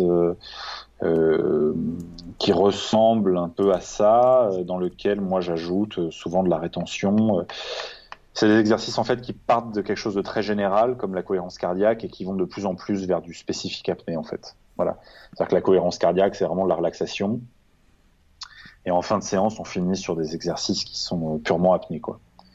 Mais euh, mais je commence pas tout de suite par de l'apnée parce que c'est ça marche pas sinon. sinon ça ça fonctionne pas. Euh, c'est marrant parce que quand je t'entends parler, en fait, j'ai lu il y a pas longtemps euh, le livre de Wim Hof sur euh, sa méthode, etc. Où justement, il est beaucoup basé sur ces histoires de. Il, alors, il montre des chiffres hein, sur le, fait qu'on on a une tendance, notre cœur à battre trop vite, hein, qu'on est qu'on est beaucoup à battre, à avoir le cœur qui bat trop vite, etc. Et il parle aussi, alors bien sûr de respiration, de cœur. Il parle aussi d'une notion d'engagement. Mhm. Et, je pense que ça fait partie aussi de, bah, on peut pas faire un sport comme tu fais le tien Hein, de se dire euh, je vais garder, je dois partir en apnée pendant euh, X temps, euh, sans un engagement. Et tu parlais de mental justement dans cette histoire-là. Hein. C'est-à-dire que c'est quand même des notions. Enfin, on retrouve un petit peu ces notions-là de, de dire on a un contrôle du corps, de la respiration, du cœur, de, et de s'engager dans quelque chose qui, qui, enfin, qui nous paraît pas naturel à première vue, mais tu disais que finalement on est capable de faire 2-3 minutes relativement simplement. Euh, c'est euh, c'est il y a quand même une lutte. Enfin, tu te parlais de ce sentiment de d'avoir envie de respirer comme ça, hein, finalement. Mhm. Donc, il y a un moment donné quand même. C'est, euh, on revient sur cette notion de mental, sur cet engagement à dire, bon bah là, je vais essayer d'aller pousser plus loin ce que je suis mhm. capable de faire, quoi. Ouais, et puis d'ailleurs, l'intérêt est là, en fait. Hein. C'est-à-dire que il y a deux choses, je dirais, parce que souvent on me demande, oui, mais c'est très désagréable, alors pourquoi tu fais ça? Euh, bah, C'est-à-dire qu'en fait, euh, déjà, euh, on peut trouver une certaine forme de plaisir dans l'effort. Mm. Hein, c'est ce qu'il faut expliquer aux gens qui comprennent pas pourquoi on court 42 km, par exemple, alors qu'on est, on a envie de vomir, on est à on est à moitié évanoui, on n'a plus de jus, on a des crampes partout, on a des, des douleurs musculaires, enfin les gens comprennent pas en fait euh, forcément pourquoi on fait ça et c'est pareil les gens comprennent pas pourquoi je m'arrête de respirer alors que j'ai très envie de respirer et je continue à m'arrêter de respirer alors que j'ai déjà très envie de respirer. C'est qu'en fait euh, il y a de la satisfaction dans l'effort il y a de la satisfaction dans le dépassement de soi sur le moment c'est-à-dire euh, à l'instant T. Quand j'arrive à me dépasser que j'ai fait une belle une belle perf je suis très content. Et il y a aussi un, un impact en termes d'équilibre psychique, donc qui va concerner la gestion du stress, euh, la gestion euh, des défis du quotidien, des difficultés, la confiance en soi, la conscience de soi, de son corps, de ses capacités, enfin tout un tas de, de, comment dirais-je, de topics qu'on retrouve euh, globalement dans le dans le dans la santé euh, dans la santé psychique si je veux dire dans, mmh. dans l'équilibre l'équilibre psychique tu vois. Et en fait euh, euh, tout ça ça se ça se ressent ces impacts là sur la pratique régulière. C'est-à-dire euh, quand on sait pas à l'instant T là c'est quand tu pratiques régulièrement que que tu vas faire des séances d'apnée régulièrement. En fait la gymnastique mentale si tu veux nécessaire pour, pour se dépasser dans, ce, dans cet effort va impacter très vite le pratiquant au niveau de son équilibre général. Tu vois ce que je veux dire? Mm. En fait, le fait de se dépasser, euh, la gymnastique mentale qu'impose le dépassement de soi dans cette envie de respirer, si tu veux, quand elle est pratiquée régulièrement, en fait, elle, euh, elle te rend plus fort. Elle te rend plus fort en termes de voilà de, de prise de recul, de gestion du stress, euh, euh, tu vois ce que je veux dire? C'est exactement ça en fait. Et je pense que c'est pareil en fait dans tous les sports un peu extrêmes comme ça, où, où, tu vois, on a, on a un réel engagement mental à gérer, en fait. C'est-à-dire que sortir de sa zone de confort régulièrement, ça renforce, en fait.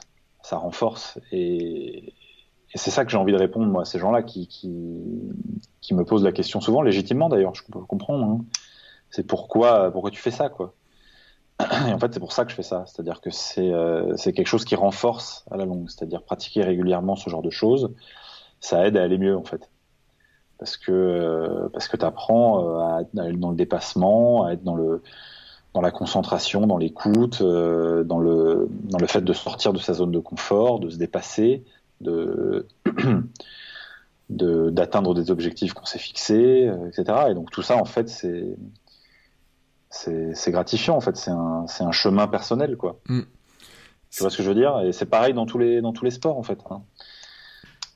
C'est là où en fait, c'est ça la, la réponse. Euh, ouais. Voilà. C'est là où le sport euh, a en fait une manière de développement personnel en fait par le par le biais du sport. Euh, d'ailleurs, dans ton livre, tu dis euh, quelque chose sur la confiance, hein, sur l'exploration de ses, potentialités, en fait. Euh, il faut s'autoriser à explorer ses potentialités sans écouter ceux qui nous exhortent à aller tout droit, à descendre la pente naturelle, qui transforment peu à peu un jeune vieux, un jeune en vieux sans autre bénéfice. Oui, bien sûr. C'est aujourd'hui tout nous pousse en fait à tout nous pousse en fait à rester dans le confort, quoi. Mm. C'est-à-dire qu'aujourd'hui, euh, c'est bon à part le business, à part le sport business bien sûr, hein, donc euh, les salles de sport où, euh, on voit sur les affiches des mecs et des nanas bodybuildés et où on nous vend en même temps des protéines quoi. Donc à part ça, si tu veux, c'est vrai que tout nous pousse à rester dans le confort quoi. C'est-à-dire tout nous pousse à rester dans la consommation et dans, le, et dans notre zone de confort. C'est on nous, invite rarement en fait à nous, nous poser des questions, euh, à nous remettre en question, à prendre du recul, euh, à, sortir un petit peu du cadre de la norme en fait, du cadre normal entre guillemets des choses. Mmh. C'est-à-dire, euh, on nous invite à prendre les transports en commun pour aller travailler. voilà, à, bien travailler, à rentrer chez soi, à regarder le journal télévisé, et puis voilà, euh, bon, alors euh, il y a plein de gens qui sont pas comme ça, bien sûr, mais euh, mais je dirais que il y a il y a tout un tout un pan de la de la société aujourd'hui qui nous pousse à être le plus possible à être être comme ça en fait. Parce que ça fait de bons consommateurs parce que ça fait de, de bonnes gens voilà qui qui font ce qu'il faut quand il faut quoi. Et en fait je pense que euh, sortir de sa zone de confort dans un sport extrême, c'est une manière comme une autre, en fait, de, de se marginaliser un petit peu par rapport à ça et de se. et de se. de, de, de comment dirais-je, de de se distinguer en fait un petit peu euh, et de s'affirmer en tant que en tant qu'individu en fait quoi euh, et cette manière en fait de, de s'affirmer dans cette société qui est très homogénéisée, hein, euh, justement, c'est de, c'est de, de sortir le plus possible de sa zone de confort, mais pas que dans l'apnée, on s'en fout. Ça peut être euh, dans un euh, dans n'importe quelle discipline sportive, mais ça peut être aussi dans la je sais pas, dans la recherche scientifique, dans le dans le dans la conquête spatiale, dans le tu vois, ou même dans le fait de, monter un projet euh, à soi, d'entreprendre en fait quelque chose. Euh, tu vois ce que je veux dire mm. D'avoir d'avoir d'être force d'initier, comment dirais-je, d'être d'avoir la prise d'initiative, de, de, monter un projet, de c'est d'entreprendre en fait, le, grosso modo au sens large, au sens large du terme. Tu vois ce que je veux dire? Et même pour un employé de bureau, c'est possible. C'est-à-dire, il faut que, il faut trouver simplement ce dans quoi on a envie de, justement de sortir de sa zone de confort, tu vois. C'est et je pense que c'est comme ça qu'on se, si on n'en fait pas sa vie, au moins on en fait son hobby, tu vois. Mm. Et, ça... et, je pense que c'est comme ça qu'on se qu'on se distingue en tant qu'individu en fait, parce que sinon, euh... sinon. Euh... Bah, on devient on devient un mouton quoi tu vois donc, euh, voilà donc voilà et moi c'est le, le, sens de cette phrase c'est ça en fait voilà c'est clair que euh, tu vois, faire, sortir de sa zone de confort dans un sport extrême comme, comme je le fais, c'est ma manière en fait de, de, de, de voilà de, de m'affirmer en tant qu'individu en fait quoi voilà c'est aussi ça, quoi, avec tout le reste. tu, l'as découvert à... Enfin, parce que tu dis aussi que ça, tu dis que c'était une idée, c'est une idée dévastatrice et que tu as payé pour le savoir et que tu as lutté contre ça. Euh, c'est vraiment au moment que tu, tu découvres l'apnée que tu découvres ça ou Attends, attends, j'ai pas compris ta question, excuse-moi. Tu dis que, alors dans ton livre, tu dis, euh, j'ai payé pour le savoir, et je tiens à lutter contre cette idée dévastatrice et désolante en disant que euh, finalement on a des chemins au début à 16-18 ans, on, on, doit choisir un chemin, on sait pas trop par où aller, etc. Ou, et finalement, euh, c'est au moment où tu découvres l'apnée, où tu découvres finalement ce monde-là, et cette, ce dépassement, cet engagement-là, tout d'un coup, tu, tu bascules finalement, tu, tu, te rends compte de tout ça?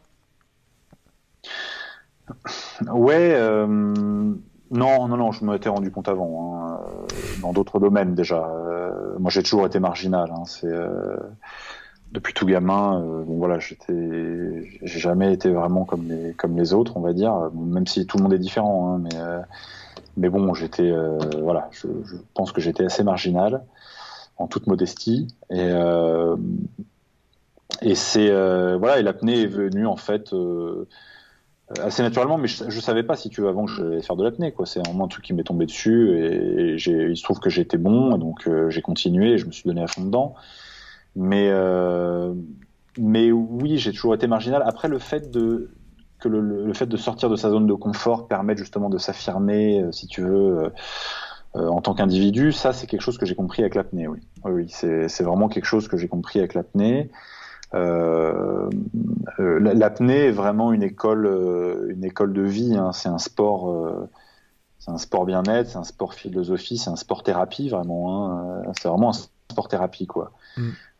et en fait, le fait de pratiquer, si tu veux, ce sport où on apprend vraiment à dépasser un réflexe de survie primaire, hein, c'est ça, hein, à travailler sur cette envie de respirer. Euh, le fait de le pratiquer régulièrement, euh, ça, ça nous en apprend beaucoup sur nous-mêmes en fait et, sur notre place dans cette dans, dans ce monde quoi en fait. Hein, vraiment, c'est euh, ça, ça, permet de, de, se découvrir quoi, voilà, de se découvrir et d'avoir plus de recul sur le sur le quotidien et le monde qui nous entoure en fait quoi. C'est-à-dire que quand tu fais quelque chose de difficile régulièrement, en fait, ça ça te, ça te, ça te, comment dirais-je, ça te fait gagner en maturité en fait, ça te fait gagner en, en ça te fait gagner en,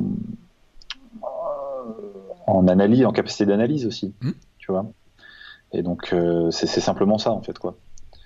C'est ça l'intérêt euh, vraiment de ce sport en tout cas pour moi quoi, je trouve. Mm. Alors, tu as parlé de talent, mais en fait, on s'est bien rendu compte au début, hein, quand tu parlais, que bah, finalement, c'est beaucoup de travail aussi, beaucoup d'entraînement, hein, d'arriver à. Ça, parce que le talent, finalement, c'est juste un, petit truc, mais s'il n'y a pas de travail, finalement, le talent, il sert à rien, j'ai envie de dire.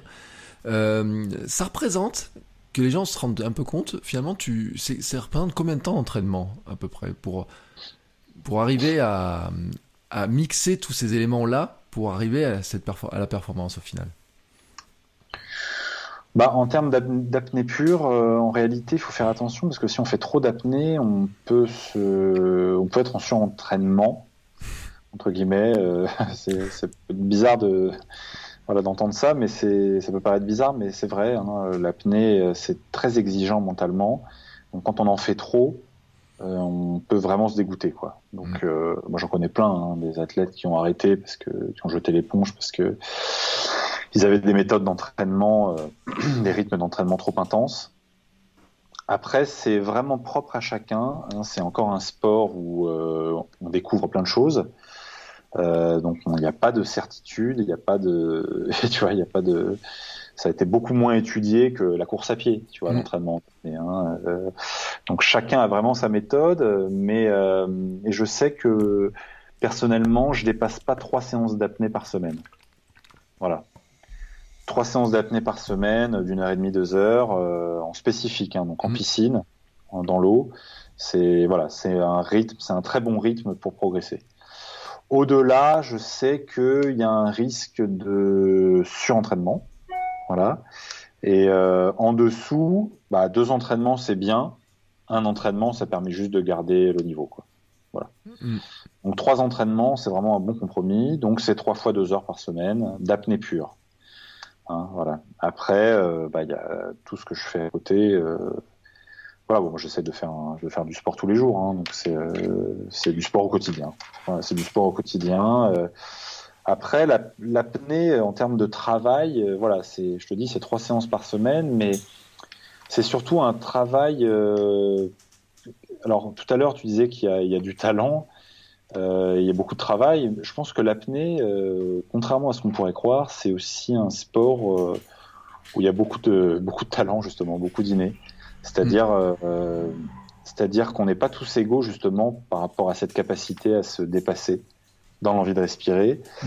et on n'est pas tous égaux par rapport à notre capacité à, à aller loin dans l'hypoxie justement avant de perdre connaissance.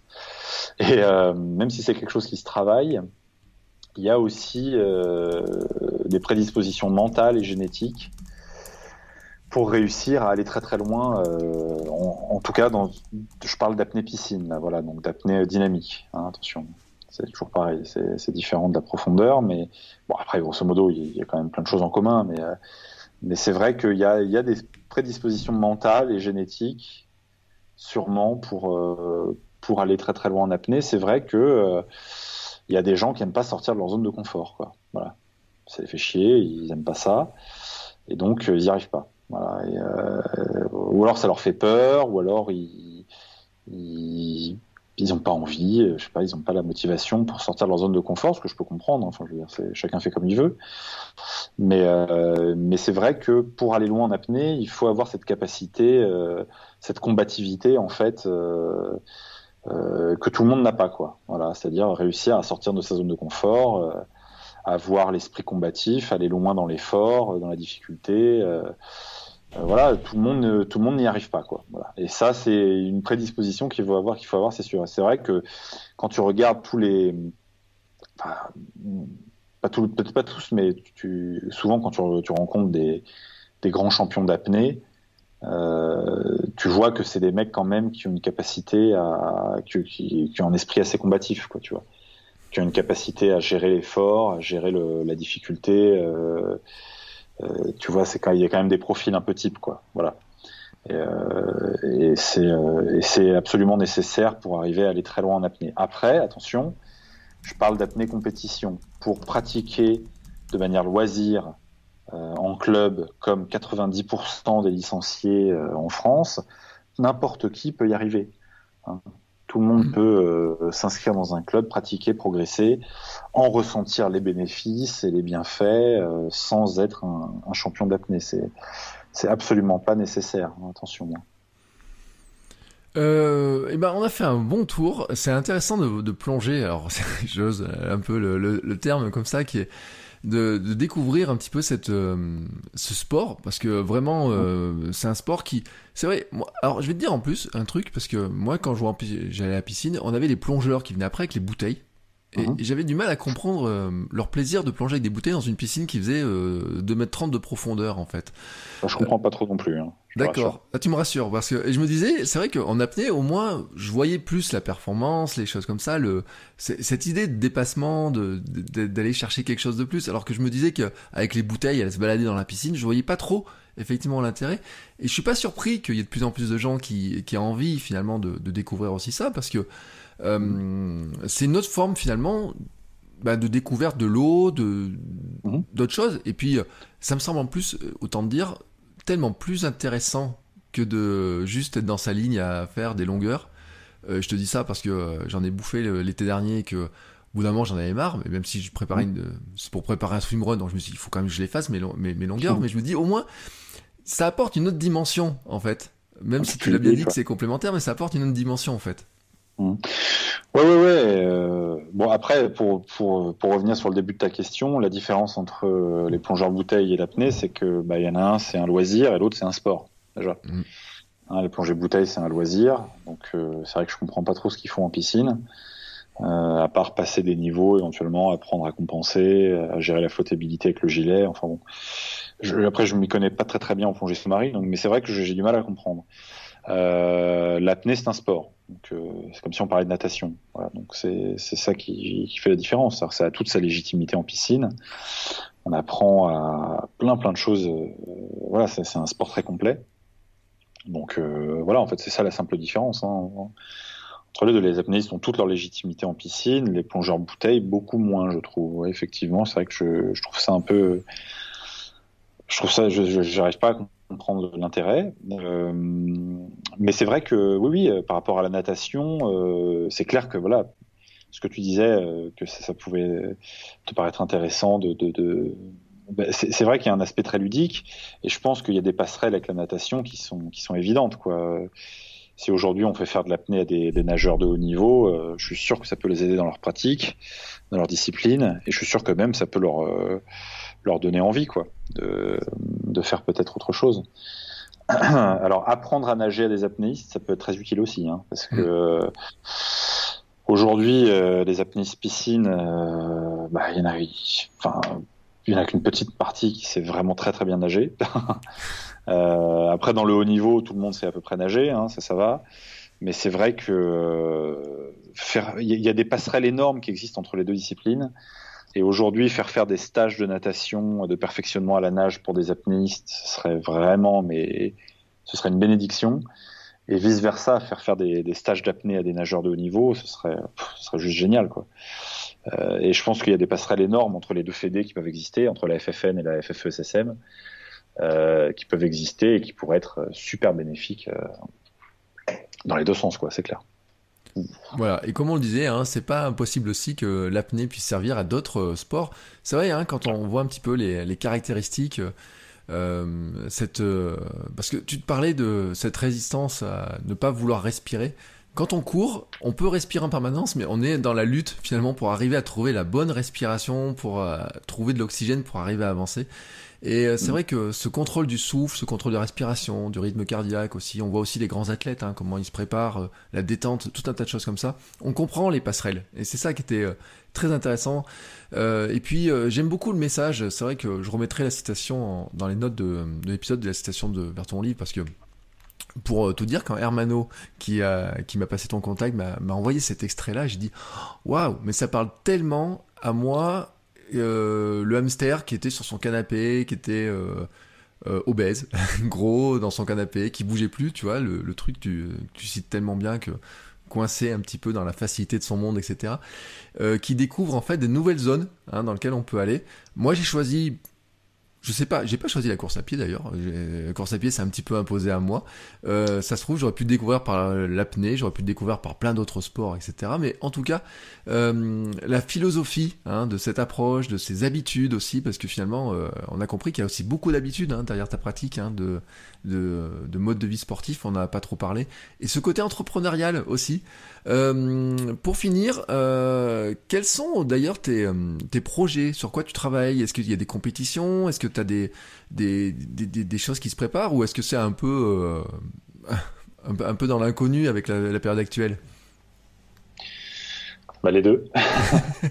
J'ai des projets et c'est un peu dans l'inconnu. non, non, mais je travaille sur un, je travaille sur un projet, j'ai un projet sportif quand même, même si j'ai arrêté la compétition il y a plusieurs années.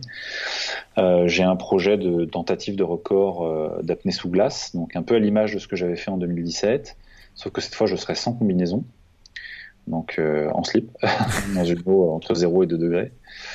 Où voilà, je vais tenter un record du monde d'apnée en distance sous la glace, voilà, sans combinaison, à la brasse. Et donc ça, je prépare ça pour mars 2022. Donc il y a toute une composante acclimatation au froid en plus de l'entraînement apnée qui est hyper intéressante et euh, sur laquelle on travaille d'ailleurs avec euh, avec euh, des médecins. Donc on va avoir une, une recherche recherche médicale qui va être à laquelle va, va procéder l'INSEP normalement hein, sur le sur le sujet. Donc on est on est pas mal à bosser là-dessus. Donc euh, voilà, ça c'est assez intéressant. Et euh, en marge de ce, donc là pour, ce projet-là, euh, donc c'est un projet vraiment de, c'est un projet sportif que je suis en train d'essayer de, monter. Il y a un, on est en train de, chercher à essayer de, de, de faire produire un documentaire sur ce, sur ce projet qui, au sein duquel en fait on me suivrait sur toute ma préparation ces 15 prochains mois euh, jusqu'au jusqu'au record en, mars 2022 avec bah, tout ce que ça représente hein, donc l'aspect sportif entraînement médical recherche euh, humain euh, etc et donc, euh, donc pour ça, on est actuellement vraiment en phase de, de pré-production hein, euh, du record. Donc c'est vraiment euh, euh, mise en place de la logistique, recherche de, partenaires, de, sponsors, recherche aussi de, visibilité médiatique et de et production pour du documentaire. Donc voilà, on est en train de, mettre tout ça en place actuellement. Et donc on, en pleine recherche en fait. Donc, et en marge de ce, projet de record, j'ai aussi un, projet de, série documentaire, euh, euh, voilà, éco-engagé, on va dire, euh, dans, la, dans laquelle je partirai euh, aux quatre coins du monde et essayer de, de, de, mettre à profit mes, mes capacités d'apnéiste pour découvrir un peu le, monde sous-marin et les peuples qui vivent avec, avec les océans. Et ça, c'est voilà, ça part vraiment d'un d'une d'une envie assez assez authentique hein, qui est en fait le, pitch de base c'est de dire que je suis voilà j'ai grandi euh, en ville hein, j'ai grandi en région parisienne. Euh, j'ai des capacités euh, extraordinaires d'apnéiste voilà entre guillemets. Euh, et j'aimerais aujourd'hui mettre à profit ces capacités d'apnéiste pour aller découvrir en fait le le monde qui m'entoure, euh, voilà, avec ses, ses, yeux de citadin, voilà, entre guillemets, hein, attention. Et donc, je, voilà, l'idée, c'est de, de, partir comme ça, découvrir euh, en apnée, en fait, euh, les, les, océans à travers le monde et, et, rencontrer évidemment les gens qui vivent euh, dans ces endroits-là, quoi. Voilà, et attirer l'attention sur les enjeux écologiques, euh, évidemment, de chaque endroit, pour essayer de, de comprendre ce qui s'y passe et pourquoi pas même d'essayer de, de, de trouver des, des solutions, quoi. C'est un chouette projet. Euh, le record du monde, c'était euh, sous glace, c'est quoi? 175 mètres, j'avais vu, il me semble, j'avais noté J'avais nagé, oui, oui, j'avais nagé 175 mètres euh, en Finlande, record qui a été battu euh, l'hiver dernier par Alexei Molchanov, un russe, qui a fait 5 mètres, 5 mètres de plus. Voilà. Et dans l'article que j'avais trouvé, tu disais que c'était très froid, intensément froid. Alors, il était en combinaison à l'époque. Euh, ouais. J'imagine le défi complémentaire de ce d'y aller en slip. Euh, mmh. Là vraiment, euh, je, je, parce que tu disais dans l'article que j'avais trouvé justement que très rapidement l'envie le, de respirer, cette fameuse envie de respirer, elle vient beaucoup plus tôt avec le froid, la glace, etc. Fait, Donc j'imagine que la dimension mentale est encore incroyable à pousser pour arriver là-dedans, quoi. Ouais, ouais, bien sûr, bah, à plusieurs égards. Déjà, effectivement, l'envie de respirer arrive beaucoup plus tôt. Donc, on est, euh, on est euh, bah, mentalement, c'est très vite, très dur. Mais aussi, il y a deux autres choses qui sont quand même euh, très difficiles à gérer mentalement. C'est déjà le fait d'être dans une eau entre 0 et 2 degrés. Donc, il y a un froid quand même extrême. Qu'on soit sous 50 cm de glace, quoi. Donc, il n'y a pas de sortie, quoi. Donc euh, il y, a un triple engagement mental là même, je dirais. C'est voilà, je sais pas trop trop dans quoi je m'embarque encore. Hein. j'espère que ça va, j'espère que ça va le faire. Mais euh, en tout cas, je vais, je vais tout faire pour mener à bien ce projet et, euh, et m'acclimater au mieux pour être prêt le jour J, euh, voilà, et nager. Alors là, c'est pas 175 mètres à battre, hein, enfin ni 180 d'ailleurs. Euh, c'est euh, sans combinaison et sans ma palme, donc c'est à la brasse. Donc pour l'instant, la marque euh, doit être posée à 102 mètres pour battre un record. Qu'il y a un record à 101 mètres. Voilà. Voilà, voilà ce que je dois nager sous, sous la glace. Bah, et en plus, alors j'imagine ça va donner des belles images parce que quand on voit les photos de, bah, de ton record, euh, déjà c'était avec les, la lumière à travers la glace, c'était des magnifiques images. Donc, euh, en plus, visuellement, hein, je pense que ça va, ça, ça peut que marquer aussi euh, quand on quand on voit ça. C'est un mmh. magnifique projet, c'était une magnifique discussion euh, de découvrir ce monde-là. Je te remercie beaucoup pour te suivre. Où est-ce qu'on peut te suivre ton tes aventures? Instagram, principalement Instagram, euh, Arthur Guérin Boéry. Euh, voilà, c'est là-dessus que je poste le plus de trucs. euh, mes actualités. Et puis, bon, j'ai une, page athlète sur Facebook aussi, euh, qui est un peu moins, un peu moins fournie, mais voilà, sur laquelle on, a le principal en tout cas.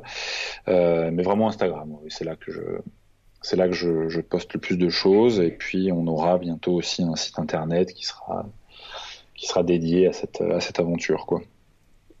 Eh ben, je te souhaite une belle continuation de chouettes projets. Hein. Moi, j'ai hâte de voir ça. Alors, euh, je t'avoue que je regarderai ça de loin. Euh, moi qui suis frileux. Mais ça se travaille, hein. c'est pour ça que je t'avais dit, j'ai regardé les Wim Hof, etc. Euh, un petit peu. Euh, je m'étais un peu penché là-dessus parce que je trouve que c'est fabuleux aussi, hein, de cette, le froid aussi finalement, comme, comme tu dis, c'est dans la tête aussi le froid finalement, comment on est, on est capable d'aller lutter contre ça. Euh, c'était vraiment très chouette de t'avoir, de discuter avec ça, de, ce projet, de découvrir ce monde euh, qui, euh, qui, moi, je, je, suis une sorte de poisson, mais euh, pas à ce point-là, quoi. Voilà, dans, dans ce truc-là, moi, je passe ma tête, je passe ma vie sous l'eau quand je vais à la piscine, mais euh, là, on est dans un univers qui, qui, est totalement incroyable et je suis très heureux de t'avoir reçu. Merci, merci beaucoup. Et aussi pour cette vision et ce message hein, sur euh, que finalement, bah, ça vaut le coup d'entreprendre, hein, de, se lancer dans des projets. De... Et c'est aussi comme ça qu'on se découvre et qu'on découvre aussi bah, ses potentialités. Et c'est ce que tu dis euh, très bien dans ton livre, hein, justement. Euh, bah, il faut tenter, il faut essayer, il faut voir ce qu'on peut faire, se dépasser. Et c'est comme ça aussi qu'on découvre finalement ses potentiels et probablement ses talents aussi. Mhm. Et qui on est, ouais, bien sûr. Eh bien, merci beaucoup et à très bientôt. Ciao, ciao. Merci Bertrand.